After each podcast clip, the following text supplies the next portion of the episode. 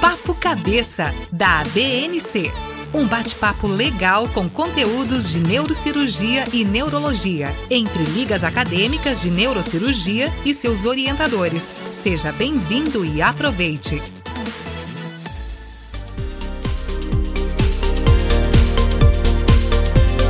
Olá, neuroouvintes!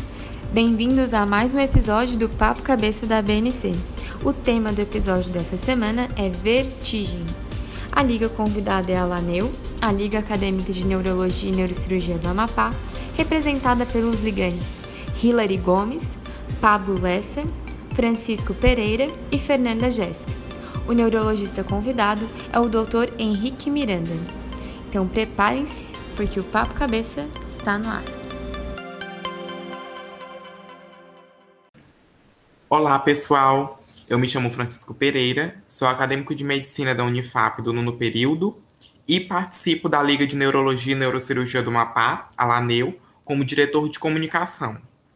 Bem, eu estou aqui com o Dr. Henrique Miranda, que é neurologista pela USP de São Paulo, para que nós conversemos um pouco a respeito do tema de vertigem aguda e recorrente. Eu aproveito para agradecer ao Dr. Henrique por ter aceito nosso convite e pela disponibilidade para agregar nesse podcast, que é o Papo Cabeça, pertencente e desenvolvido pelo Hospital INC e pela Academia Brasileira de Neurocirurgia, a ABNC. Olá, Francisco. Bom, eu gostaria primeiramente de agradecer à Academia Brasileira de Neurocirurgia e agradecer o convite é, da LANEU, a Liga da, de Neurologia e Neurocirurgia da Unifap, pelo convite para a gente discutir sobre esse tema super importante e bastante prevalente na prática da neurologia, da neurocirurgia, que é o tema da vertigem. Nós sabemos que a tontura, a vertigem, elas são termos carregados de diversos significados, percepções, interpretações que muitas vezes divergem, né, para o público e com os conceitos em todo. Frente a isso, nós gostaríamos que o senhor nos definisse três termos que são bastante presentes no vocabulário cotidiano, que são os de vertigem, tontura e labirintite. Bom, é bastante comum né, na prática do consultório o paciente chegar com esse conceito, né, nem sempre correto, de que ele possui o, o diagnóstico de labirintite. Uh, o correto é a gente sempre é, tentar educar o paciente uh, para que ele use o termo pelo menos um termo mais uh, amplo, né, de tontura. Tontura é um, sintoma, uh, que é um termo que designa um sintoma bastante abrangente, que pode ser rotatória ou não, e que também contempla uh, um, sintomas que, que, não necessariamente são de origem no, no, no, aparelho vestibular, pode ser, por exemplo, a tontura um termo que o paciente use para se referir, por exemplo, a uma pré-síncope, né, a, a lipotímia. Ele pode é, se referir a uma instabilidade é, postural. Então, é um termo bastante amplo que nós podemos usar, sim, quando nós não estamos ainda uh, querendo uh, especificar uh, a qual diagnóstico, o aparelho responsável pelo equilíbrio nós estamos nos referindo.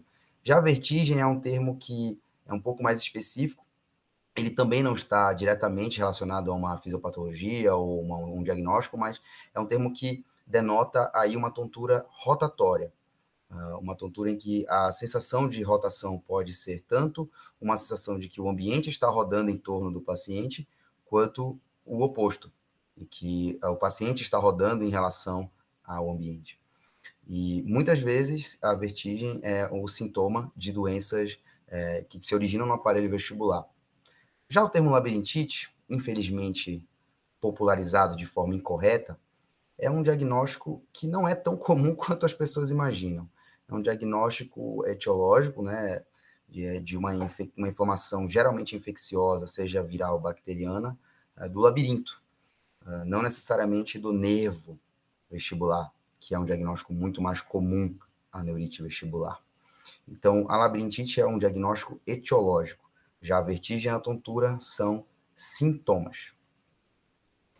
Segundo a Associação Brasileira de Neurologia, a vertigem ou tontura, elas são causa de 4% das visitas a serviços de emergência. Né? Dito isto, de que forma nós devemos abordar o paciente que chega com uma queixa de vertigem aguda ou de tontura aguda no pronto-socorro? Bem, o paciente que chega com a queixa de vertigem aguda no pronto-socorro é aquele paciente que deve ser abordado como uma emergência médica. Porque a vertigem aguda é um, um quadro clínico que de um modo geral, nos impõe o diagnóstico diferencial entre um quadro periférico e um quadro central, sendo o quadro periférico mais prevalente a neurite vestibular e o quadro central mais preocupante e que deve ser sempre o nosso alvo de descarte no pronto-socorro, o nosso diagnóstico a ser excluído, o AVC de fossa posterior. Vertigem aguda é, é um, ou síndrome vestibular aguda, é uma síndrome clínica que pressupõe que, que tem por definição uh, uma tontura, uh, geralmente rotatória, mas não necessariamente, de início súbito, recente e que é contínua. Em nenhum momento essa tontura ou vertigem cessou desde o início do sintoma.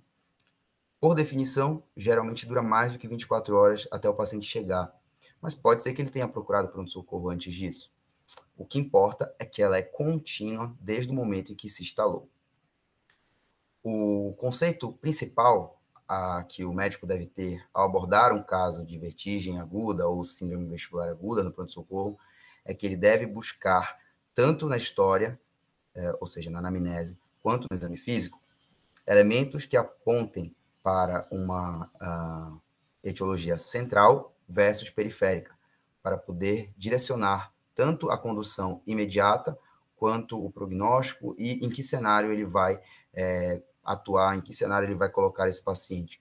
Se ele vai encaminhar o paciente mais em direção à alta ou, por exemplo, uma UTI. Então, na anamnese, o que nós devemos é, questionar no paciente? Primeiro, o início. Como eu falei, garantir que aquele quadro é um quadro de início súbito, recente e que o sintoma foi contínuo.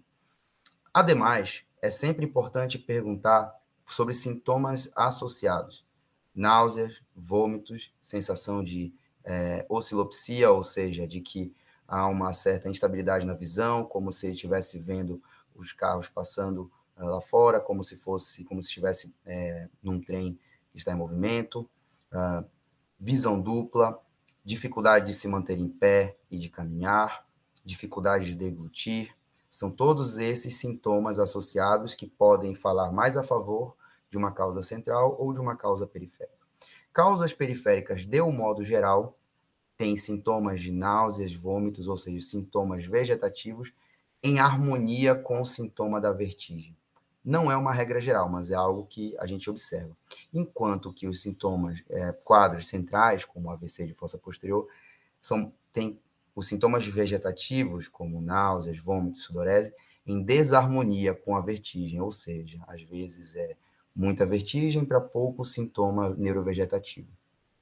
Já os demais sintomas que eu falei, que apontam para uh, lesões de tronco encefálico, como diplopia, disartria, disfagia, uh, são sintomas que, instabilidade de marcha, instabilidade postural, são sempre sintomas que vão nos alar alarmar para uh, um processo central. Outro sintoma bastante importante de ser questionado na história clínica é a audição. Embora pareça contraintuitivo, quando o paciente na história conta que ele teve, junto com o início da vertigem aguda, uma perda auditiva unilateral súbita, esse sintoma fala a favor de uma causa central, pois a irrigação do aparelho coclear é feita pela artéria cerebelar anteroinferior, através do seu ramo labiríntico. Portanto, um AVC de circulação posterior eh, por oclusão dessa artéria, tanto pode dar um AVC de tronco, ali a nível de ponte e cerebelo, quanto pode isquemiar o aparelho coclear. Portanto, uma perda auditiva unilateral, concomitante com a vertigem, aponta para uma causa central o que poderia parecer a primeiro momento, sem considerar a anatomia, contraintuitivo, né? Pensando-se mais, pensando-se mais em processo periférico, mas não. Fala mais a favor de um processo central. Muito bem colocado. Nós sabemos, né, que a neurologia clínica ela é uma área bem rica de exame físico direcionado ao diagnóstico. E muitas vezes nós conseguimos descobrir a topografia de uma alteração que está causando aqueles sinais ou sintomas revelados pelo paciente, né, através desse exame físico. No caso de um paciente com vertigem, qual o papel do exame físico neurológico? Continuando a explicação anterior, Francisco, uh, o exame físico ele vem para concluir é, esse diagnóstico diferencial no caso de uma vertigem aguda entre um processo de natureza central ou periférica. É nesse cenário da vertigem aguda que se aplica o famoso HINTS, um acrônimo para um protocolo de exame físico direcionado que foi comprovado cientificamente para distinguir no paciente com vertigem aguda se estamos diante de um processo central, mais prevalentemente um AVC de fossa posterior, ou um processo periférico, em geral uma neurite vestibular. No que consiste o HINTS? O HI de HINTS é Head Impulse. Portanto, a gente testa um reflexo chamado reflexo óculo-cefálico ou uh, reflexo vestibulocular, uh, do inglês a sigla VOR, ou Head Impulse, em que nós pedimos para o paciente olhar para um ponto fixo, geralmente na nossa face, geralmente no nariz, pedimos para ele deixar a cabeça facilmente imobilizável e com as mãos espalmadas contra as têmporas, nós fazemos pequenos movimentos bruscos de rotação de cerca de 15 graus para um lado e depois para o outro, observando se ele consegue manter a fixação visual no alvo em que nós solicitamos. Esses olhos devem uh, se manter no alvo solicitado e nunca devem ser desviados. Isso garante que há uma integridade desse reflexo vestíbulo ocular. Esse reflexo tem como aferência o nervo vestíbulo uh, coclear, basicamente a sua porção vestibular, através dos seus receptores no canal semicircular horizontal do lado para o qual você girou a cabeça. Portanto, se o nariz foi no sentido para a direita, se você ativou o canal semicircular horizontal à direita. E os receptores que lá foram ativados através do oitavo par craniano, o nervo vestibular, vai enviar uma mensagem para os neurônios do núcleo vestibular daquele lado do tronco encefálico, ali na transição bulbo-pontina, e vão fazer sinapse com ah, os nervos da motricidade ocular, basicamente o terceiro e o sexto, para garantir que os olhos fiquem fixos no alvo. Se houver uma perda de ganho por um acometimento, por exemplo, ah, de inflamação do nervo vestibular daquele lado, vai haver uma perda de ganho, portanto, o paciente não vai conseguir com esse reflexo, manter o olho fixo uh, no ponto em que você solicitou, por exemplo, o nariz do examinador. E ele vai precisar de uma sacada de correção, que é um movimento voluntário, ou seja, não reflexo, para compensar a perda de ganho daquele reflexo. Essa é a primeira etapa. Portanto, um, um head impulse alterado fala a favor de uma patologia periférica. A segunda parte do HINTS é o N de nistagmo, a pesquisa de nistagmo. Essa pesquisa, repito, só faz sentido dentro desse protocolo HINTS se o paciente está com tontura naquele momento, se ele está com a vertigem. Portanto, o protocolo HINTS, reitero isso, só serve no paciente que está com quadro de vertigem aguda. Não serve, por exemplo, no quadro de vertigem recorrente. Então, nesse paciente com vertigem, a gente vai pedir para ele olhar cerca de 30 graus para os lados, 30 graus para cima e para baixo, e observar se ele tem algum nistagmo. E nós vamos interpretar nistagmos centrais versus nistagmos que falam a favor de causas periféricas. Quais são os nistagmos que falam a favor de causas centrais? Nistagmos que têm a sua fase rápida sempre para o mesmo lado, independente da direção em que o paciente olhar. Por exemplo, ao olhar para a direita, o nistagmo tem a sua fase rápida, ou seja, ele bate para a direita. Esse mesmo paciente, ao olhar para a esquerda, o nistagmo continua com a fase rápida para a direita. Ao olhar para cima, também com a fase rápida para a direita. Em geral, os nistagmos de origem periférica, por exemplo, na neurite vestibular, eles são horizonto-rotatórios, têm um componente duplo, horizontal e torsional. geralmente sempre para batendo para o mesmo lado. Já os nistagmos de origem central, eles são nistagmos que são evocados pelo olhar, ou seja, eles vão ter a sua fase rápida na direção em que o paciente olhar. Portanto, se ele olha para a direita, a fase rápida é para a direita. Se ele olha para a esquerda, para a esquerda. Para cima, a fase rápida para cima. E olhar para baixo, a fase rápida para baixo. Existem alguns outros nistagmos é, que apontam para patologias centrais que estão presentes já na posição primária do olhar, como nistagmo upbeat nistagmo downbeat. Nistagmos esses em que o paciente tem já na posição primária uma fase rápida ou para cima ou para baixo, respectivamente. São nistagmos que sempre apontam para patologias ali a nível de tronco encefálico e ou cerebelo e vias cerebelares. Então, veja, a, o nistagmo, dependendo de qual for o seu padrão de apresentação, fala a favor de uma doença periférica ou central. O último é, elemento do HINTS é o TS, Test of Skill, ou seja, a pesquisa do desvio skill ou desalinhamento vertical. Você vai observar os dois olhos do paciente e tentar perceber, traçando uma linha imaginária que passa pelas duas pupilas, e vai tentar é, ver se ele tem um desalinhamento vertical entre um olho e outro. Não satisfeito com essa etapa de inspeção é, estática, você vai cobrir um olho e observar, ao descobrir esse olho e cobrir o olho adjacente de forma alternada, trocando a cobertura, no que a gente chama de teste de cobertura alternada, se ao descobrir um olho, esse olho se desloca, por exemplo, ele se desloca de cima para baixo, denotando que havia um desvio latente daquele olho. Isso a gente vai chamar, por exemplo, de hipertropia do olho direito. Se ao descobrir o olho direito, passando a cobertura para o olho esquerdo, aquele olho direito que foi descoberto sai da posição de um pouco para cima e volta para a posição intermediária, ali na posição neutra. Isso denota que havia um desvio skill latente, que nós só percebemos pelo teste de cobertura alternada. Esse achado de desvio skill denota uma lesão a nível de tronco encefálico, algo entre mesencéfalo, ponte e bulbo, pois há uma alteração do, do, das vias que controlam o alinhamento vertical dos olhos. Então, veja, com três fases muito simples do exame neurológico, é possível uh, dizer se a lesão está uh, no sistema periférico ou no sistema nervoso central. Hoje, nós sabemos que para refinar ainda mais, aumentar ainda mais a acurácia do HINTS, nós podemos lançar a mão do HINTS Plus, que seria isso? Adicionar a esses três passos a pesquisa da audição com o simples esfregar de dedos de um lado e de outro, próximo ao ouvido do paciente. Pedimos para ele dizer se está ouvindo o roçar de dedos de um lado e depois de outro.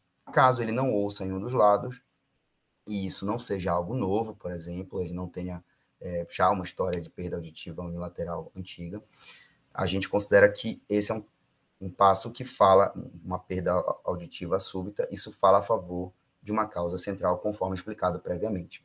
Esses são os passos mais básicos do, do exame neurológico direcionado para a vertigem aguda. Mas é super importante falar que a pesquisa do equilíbrio estático e da marcha do paciente é de extrema importância nesse cenário, dado que, segundo pesquisas, é, com, com N maior que mil pacientes, pacientes com causas centrais, de um modo geral, não conseguem deambular de forma independente na vigência da vertigem aguda de causa central enquanto que pacientes com causas periféricas para vertigem aguda conseguem deambular de forma independente, ainda que alguma, com alguma dificuldade.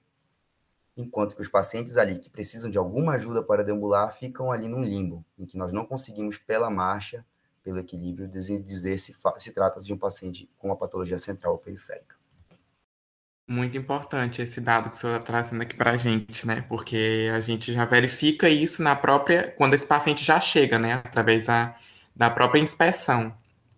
Fechando aqui as perguntas a respeito de vertigem aguda, eu queria que o senhor me dissesse quais são os componentes vestibulares da síndrome vestibular central no plano, no plano frontal, que no caso seria a síndrome central mais frequente. Certo. Essa síndrome vestibular central, é, no, plano, no plano frontal, é uma síndrome que nós vemos é, nas, pato, na, nas patologias que acometem o tronco encefálico. Em geral, quando se trata de um cenário de vertigem aguda, de um AVC de fossa posterior. por isquemia do tronco encefálico. No tronco encefálico, nós temos uh, algumas vias que nós sabemos que são responsáveis pelo balanço uh, do tônus vestibular no plano frontal, que funcionam mais ou menos como uma gangorra, em que há um equilíbrio entre um lado e outro do nosso corpo. E essas vias, é, chamadas de vias graciceptivas, elas fazem com que haja um equilíbrio, um alinhamento dos olhos e também uma, um equilíbrio do que a gente chama de é, é, eixo visual, ou seja, a, a vertical visual subjetiva, ou seja, a nossa noção de que, mesmo de olhos fechados, nós sabemos que estamos uh, alinhados em relação ao plano do solo e não inclinados, por exemplo. Quando o paciente tem uma lesão, por exemplo, de um lado uh, do tronco, ele perde o tônus de uma das vias e isso gera um desbalanço, fazendo com que, por exemplo, o paciente tenha todo um desequilíbrio, tanto com ciclo-rotação do, do olho, dos olhos para um lado, podendo também acompanhar com desvio da cabeça para aquele lado, e também com desvio esquio, ou seja, com desalinhamento vertical, pois há uma como se fosse uma ilusão de que houve uma modificação do eixo é, vertical daquele paciente pelo desbalanço do tônus. E essa alteração na percepção de verticalidade é que provoca toda, toda essa, essa modificação do eixo, dos olhos e da cabeça, e muitas vezes também da marcha do paciente, prejudicando o equilíbrio. Depois dessa excelente explanação geral, né, nós vamos agora abordar as principais causas da vertigem recorrente, iniciando com a vertigem posicional paroxística benigna, que é chamada popularmente BPPB. O senhor poderia comentar como se dá a fisiopatologia da vertigem posicional paroxística benigna e como ela se manifesta clinicamente? Com certeza. É muito importante falar sobre esse tema, pois a vertigem uh, posicional paroxística benigna, mais conhecida como VPPB, é uma das patologias mais diagnosticadas no consultório, tanto do clínico geral quanto do otorrinolaringologista e muito comumente na clínica neurológica pois é a principal causa de vertigem episódica provocada. O que queremos dizer com vertigem episódica provocada? Queremos dizer que trata-se de um quadro de tontura, geralmente vertiginosa, ou seja, geralmente rotatória, que acontece em episódios, portanto, tem intervalos eh, assintomáticos entre cada episódio de tontura, e ela é provocada por movimentos do, da cabeça. Então, já quebramos aí um conceito em relação ao que havíamos falado antes. Não é uma tontura aguda não é uma tontura contínua, é uma tontura episódica, que também pode ser chamada de recorrente. E ela é provocada, ou seja, ela não acontece de forma espontânea. Se o paciente ficar parado, ela, em geral, não vai se manifestar. Ao movimentar a cabeça, o que acontece? Esse paciente apresenta uh, uma ilusão de movimento, que acontece pelo deslocamento inapropriado de determinados cristais chamados de otólitos que deveriam estar é, em um local uh, do nosso aparelho labiríntico, mas eles se deslocam para um local que é inadequado. Bom, eles se deslocam, gerando um movimento turbilionar da endolinfa, que ativa os receptores dos canais semicirculares, mais comumente, mais de 90% dos casos, o canal semicircular posterior, e ao ativar inadequadamente esse esses receptores no, no, no canal semicircular posterior, gera essa ilusão de movimento, gerando o quadro de vertigem, que dura de alguns segundos a um minuto em geral, com sintomas neurovegetativos de náusea, mal-estar, vômitos às vezes, e sudorese e palidez cutânea mucosa. E esse quadro, então, dura alguns segundos. Se o paciente fica parado, em geral, volta a ficar assintomático. Então, a história clássica é do paciente que acorda pela manhã, abre os olhos, está bem, e ao virar-se para levantar da cama, sente uma tontura súbita, fica parado, passando bastante mal, e ao ficar parado, o sintoma vai progressivamente ficando melhor, ou seja, menos intenso, até que ele ficar assintomático. E ao longo do dia ele vai tendo vários pequenos episódios.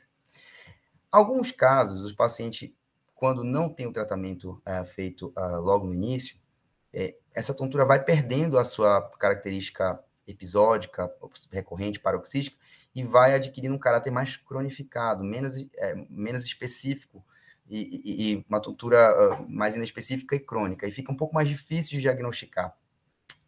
Por isso que é sempre válido fazer as manobras que a gente vai comentar a seguir, em todo paciente que chega com uma tontura mais inespecífica, principalmente quando se trata de um paciente acima de 45, 50 anos do consultório. Qual seria o principal parâmetro que é avaliado e que aspectos vão auxiliar no diagnóstico diferencial entre a VPPB e a vertigem posicional central? O diagnóstico da VPPB é um diagnóstico clínico, que na verdade deve ser feito por qualquer médico. Uh, o principal parâmetro avaliado e que dá o diagnóstico dessa afecção é o nistagmo, que é suscitado pelas manobras uh, posicionais. E esse parâmetro que nós avaliamos, que é o nistagmo posicional, ele é um parâmetro que é definidor do diagnóstico de VPPB versus VPC, que é a vertigem posicional central. Bom, o nistagmo benigno, ou seja, o nistagmo é, dessa, dessa condição periférica, é um nistagmo vértico-oblíquo, que a gente chama de geocêntrico, ou seja, um nistagmo que uh, ele bate com a fase rápida em direção ao chão. Como nós vamos comentar a seguir, nas manobras, o paciente vai olhar para o chão em determinado momento da manobra e esse nistagmo ele vai ter a sua fase rápida para o chão. Isso é um nistagmo que aponta para uh, uma afecção periférica e, portanto, benigna. Qualquer nistagmo diferente dessa direção vértico-oblíqua com a fase rápida para o chão é um nistagmo que nós devemos pensar em causas centrais, em geral, causadas por lesões ali de fossa posterior em transição uh, bulbo-cervical. Bom, outras características que apontam para benignidade são a latência para iniciar o nistagmo, as manobras de Dix-Hallpike, e posicionamento lateral, que são as duas manobras que nós vamos comentar a seguir, que são manobras diagnósticas. E além da latência, a questão de que há uma aceleração do nistagmo, quando ele começa, ele vai ficando mais intenso e depois uma desaceleração, como se formasse um diamante em um gráfico de intensidade e frequência. E depois é uma questão de uma fatigabilidade. Ele, você não consegue mais suscitar o nistagmo quando ele é periférico.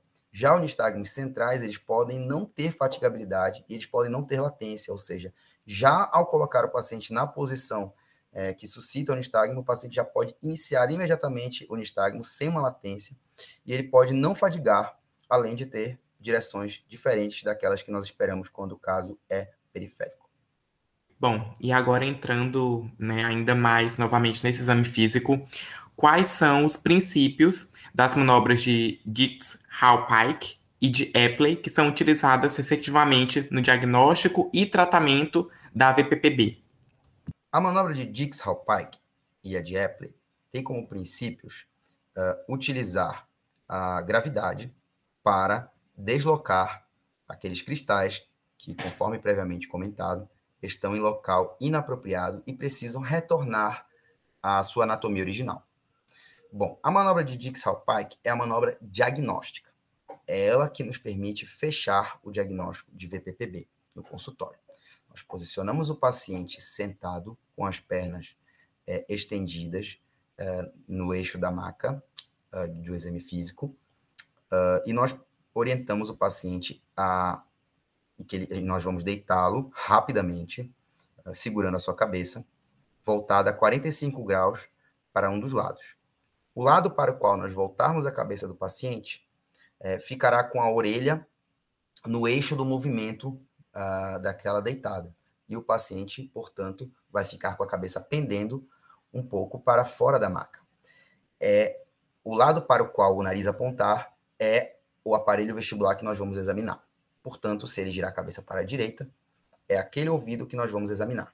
E ao deitar esse paciente imediatamente, é, de forma brusca, nós estamos deslocando os cristais no canal semicircular direito, por exemplo, fazendo com que ele turbilhone a endolinfa, estimule os receptores dos canais semicirculares, do canal semicircular posterior direito, no caso, e gere tanto o sintoma da vertigem quanto o nistagmo, que nós vamos pedir para o paciente ficar de olhos abertos e nós vamos observar. é importante insistir que o paciente fique de olhos abertos, o que é bastante difícil, pois a sensação é muito desagradável, mas é passageira. O nistagmo observado é o diagnóstico, pois se o nistagmo for compatível com o que nós mencionamos anteriormente, ou seja, batendo com a fase rápida em direção ao chão, aquilo é o diagnóstico. Daquela posição, nós já emendamos para a manobra de Eppler, que é a manobra de reposicionamento dos cristais, que basicamente são mais quatro passos, mais três passos, completando o total de quatro passos, para reposicionarmos os cristais, utilizando a gravidade a nosso favor, de forma a devolver os cristais para essa anatomia original. O recomendado é fazer duas vezes a manobra de Eppler para aumentar a chance de sucesso. E com isso, o tratamento está concluído. Muito interessante isso que você falou do, do, desses, dessas manobras, né? E inclusive é, nos aponta da importância de nós conversarmos com esse paciente e explicarmos as manobras que nós vamos fazer, né? De forma que ela, que esse paciente entenda o que está sendo feito, para que está sendo feito, e também que, que seja feito um exame físico de qualidade, né? Agora, dentro do grupo da vertigem episódica, é, existem, nós podemos citar, né, algumas causas espontâneas, como é o caso da doença de Meniere e da enxaqueca vestibular. Eu queria saber do senhor em que consiste a doença de Meniere e como o quadro clínico da doença de Meniere é caracterizado. Bom, a doença de Meniere é uma doença que tem como manifestação clínica clássica a tríade de sintomas, caracterizadas por vertigem episódica, portanto, uma vertigem recorrente, zumbido e perda auditiva. E a doença de Meniere tem como causa a uma hidropsia da endolinfa, ou seja, um aumento do conteúdo endolinfático uh, dentro do nosso labirinto membranoso, onde ficam ali tanto o aparelho vestibular quanto o aparelho coclear. E é por isso que nós temos tanto sintomas vestibulares quanto sintomas cocleares, ou seja, sintomas de é, vertigem, desequilíbrio, vertigem e sintomas auditivos. Essa apresentação tem como é, essa apresentação clínica tem como principal característica a, os ataques de vertigem e a sua duração, pois a duração dentro do critério diagnóstico é, um, é algo muito importante. Essa duração da, da, dos episódios espontâneos de tontura, ou seja, episódios que não são provocados por movimento de cabeça ou por outros gatilhos, mas sim espontâneos, duram em geral de 20 minutos até 12 horas. Isso é bastante importante para fazer o diagnóstico. Outro ponto muito importante para fechar o diagnóstico é a documentação audiométrica da perda auditiva neurosensorial, geralmente de frequências baixas a intermediárias, uh, na orelha afetada, então geralmente unilateral. Outros sintomas importantes já de serem questionados são sintomas que a gente chama de uh, flutuantes aurais, né? flutuantes ali naquele ouvido, ou seja, que sintomas são esses? Zumbido, sensação de plenitude auricular, ou seja, de ouvido cheio, sensação de audição distorcida ou reduzida, que pode ser flutuante na orelha afetada. E uh, é super importante essa característica flutuante e a característica da, do, do, da duração dos ataques de vertigem. Então, sempre que você tiver um quadro que você tem uma combinação de ataques de tontura com sintomas auditivos e de plenitude auricular, de zumbido, pensar um diagnóstico de Menier. Quais as principais medidas terapêuticas, farmacológicas e não farmacológicas que nós podemos lançar mão nesse paciente? As principais medidas, as medidas de primeira linha para o tratamento da doença de Menier uh, e, consequentemente, para a prevenção dos ataques, uh, são as medidas comportamentais, as medidas de modificação do estilo de vida, que incluem aí restrição de sal, da ingesta de sal na dieta, limitar o consumo de cafeína e álcool uh, para o máximo aí de uma dose diária e de alguma bebida alcoólica. E se você identificar gatilhos específicos como nicotina, estresse emocional, físico, o consumo de glutamato monossódico, esses gatilhos também devem ser evitados. Então, a primeira linha sempre é modificação da dieta e do estilo de vida. A maioria dos pacientes que é, tem MNE é, devem ser avaliados para possivelmente fazerem o que a gente chama de reabilitação vestibular para um desequilíbrio persistente que pode vir a ficar, ainda que entre os ataques. E por isso, a, a avaliação por um fisioterapeuta especializado na reabilitação vestibular deve sempre ser solicitado. Alguns pacientes é, que são refratários às medidas iniciais de restrição de sal e as outras que eu falei, podem ser candidatos à farmacoterapia. E dentre os fármacos utilizados, os mais utilizados são beta-estina e diuréticos, sendo a beta-estina preferível aos diuréticos, por pequena vantagem em termos de evidência científica.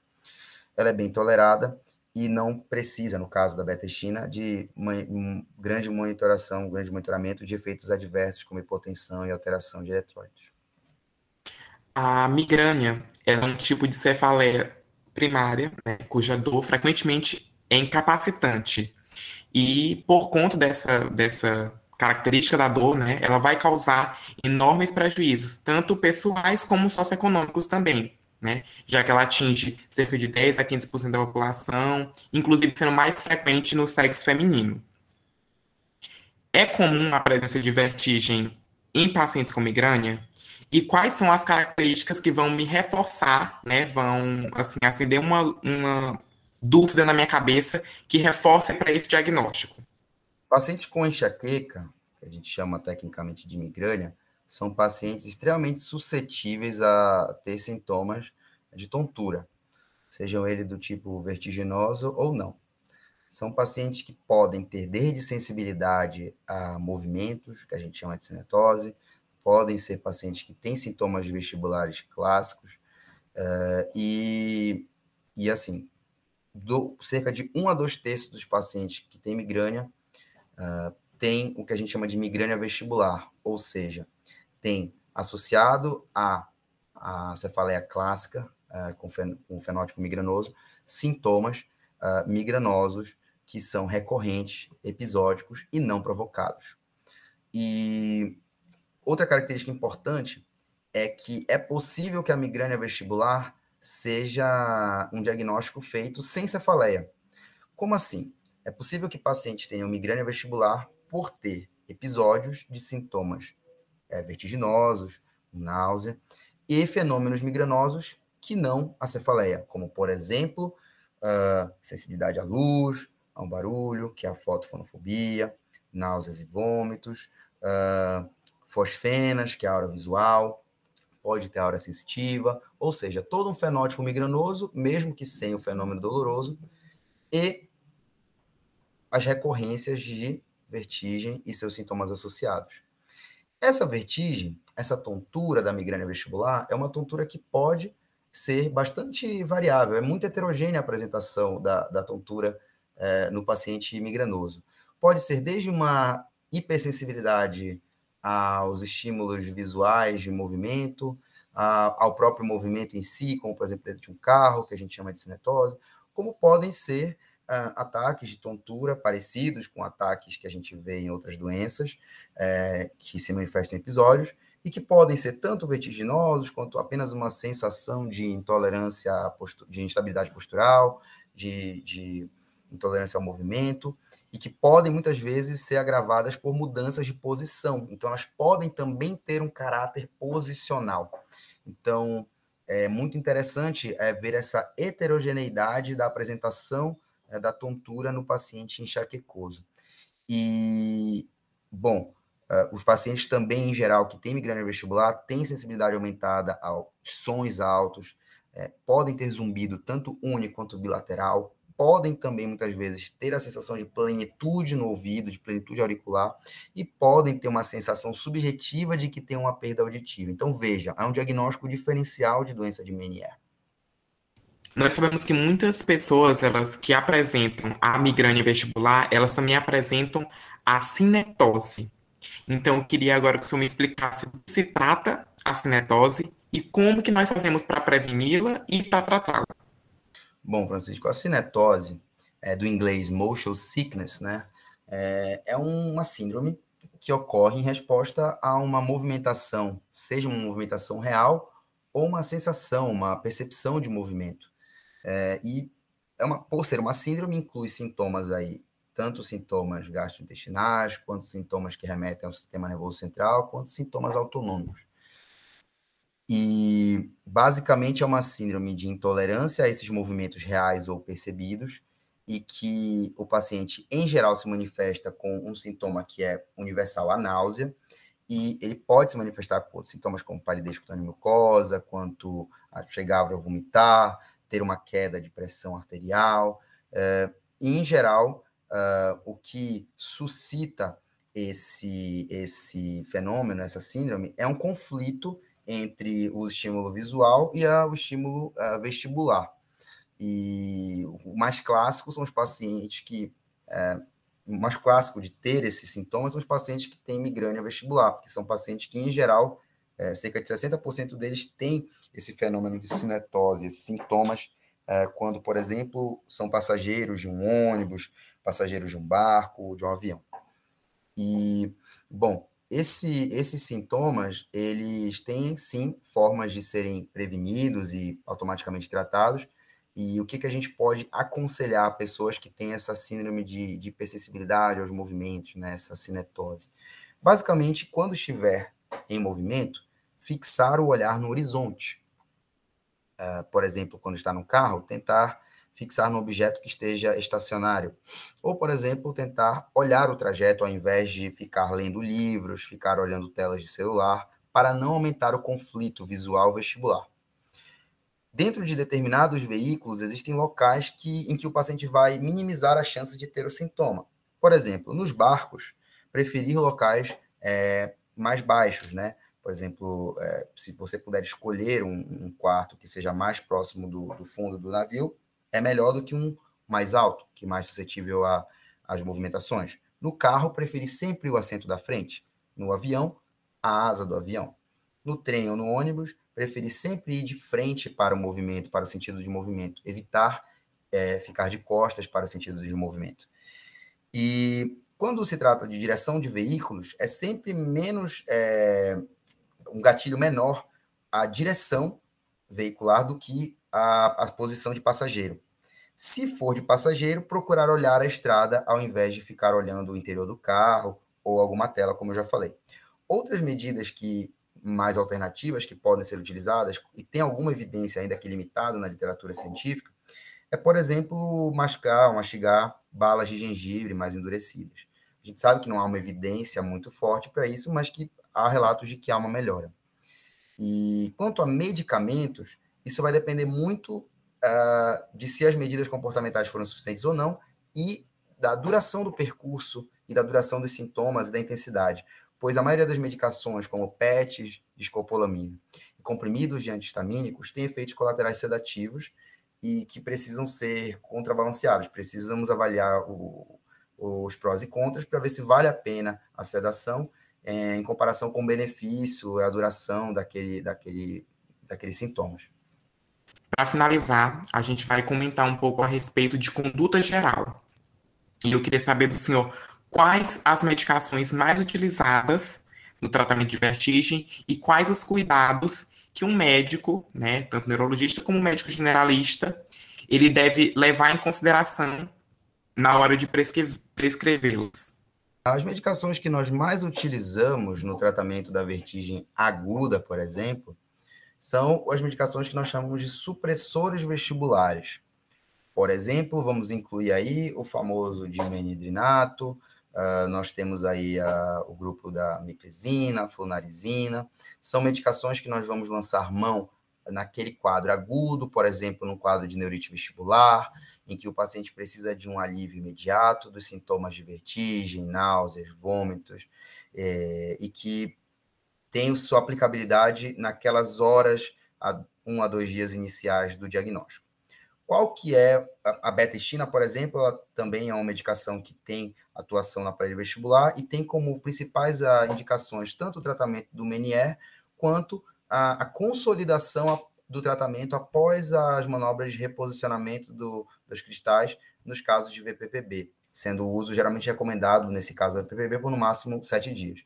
Então, uh, o mais importante que eu queria comentar nesse tópico é uh, os cuidados com essas medicações. Quando se trata, por exemplo, do caso mais clássico que nós vamos ver é, aí na medicina de urgência e emergência, que são as neurites vestibulares, que é muito mais frequente do que um AVC de fossa posterior, no cenário de vertigem aguda, é a gente ter a noção de que não deve passar meclizina, é, flunarizina, é, dimenidrinato e outras medicações supressoras vestibulares por mais de 48 horas.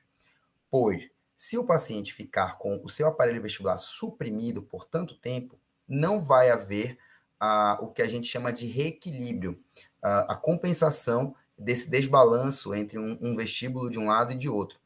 Nós precisamos é, nos reequilibrar, que o sistema nervoso central reencontre esse equilíbrio, é, que vai fazer com que os sintomas naturalmente vão é, sendo amenizados e que o paciente volte a ter a estabilidade postural, que também, obviamente, através da reabilitação vestibular com o fisioterapeuta, vai ser acelerada e vai, vai recuperar mais rápido, mais rápido. Mas nós não devemos atrapalhar esse fenômeno que é fisiológico, de reequilíbrio.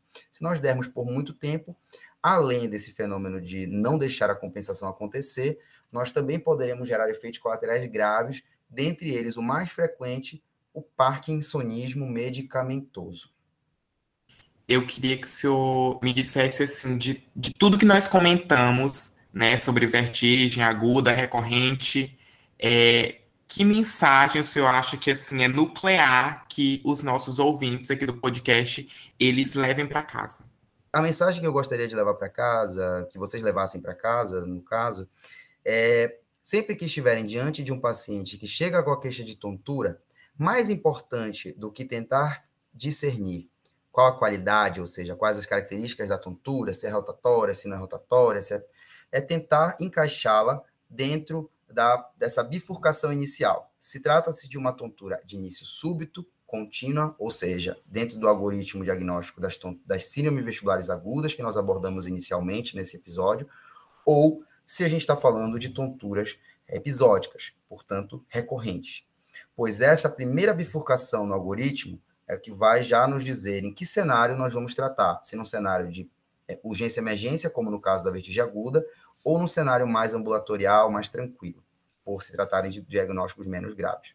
Quando nós falamos de vertigem aguda, o principal é tentar encontrar elementos, é, fazer um papel de advogado do diabo, é tentar encontrar elementos que falem a favor de um AVC de fossa posterior pois é esse diagnóstico mais perigoso que nós não, deixa, não devemos deixar passar nesse cenário. Quando nós falamos do cenário de vertigem episódica, aí nós temos, podemos ter mais calma e caracterizar melhor a queixa do paciente.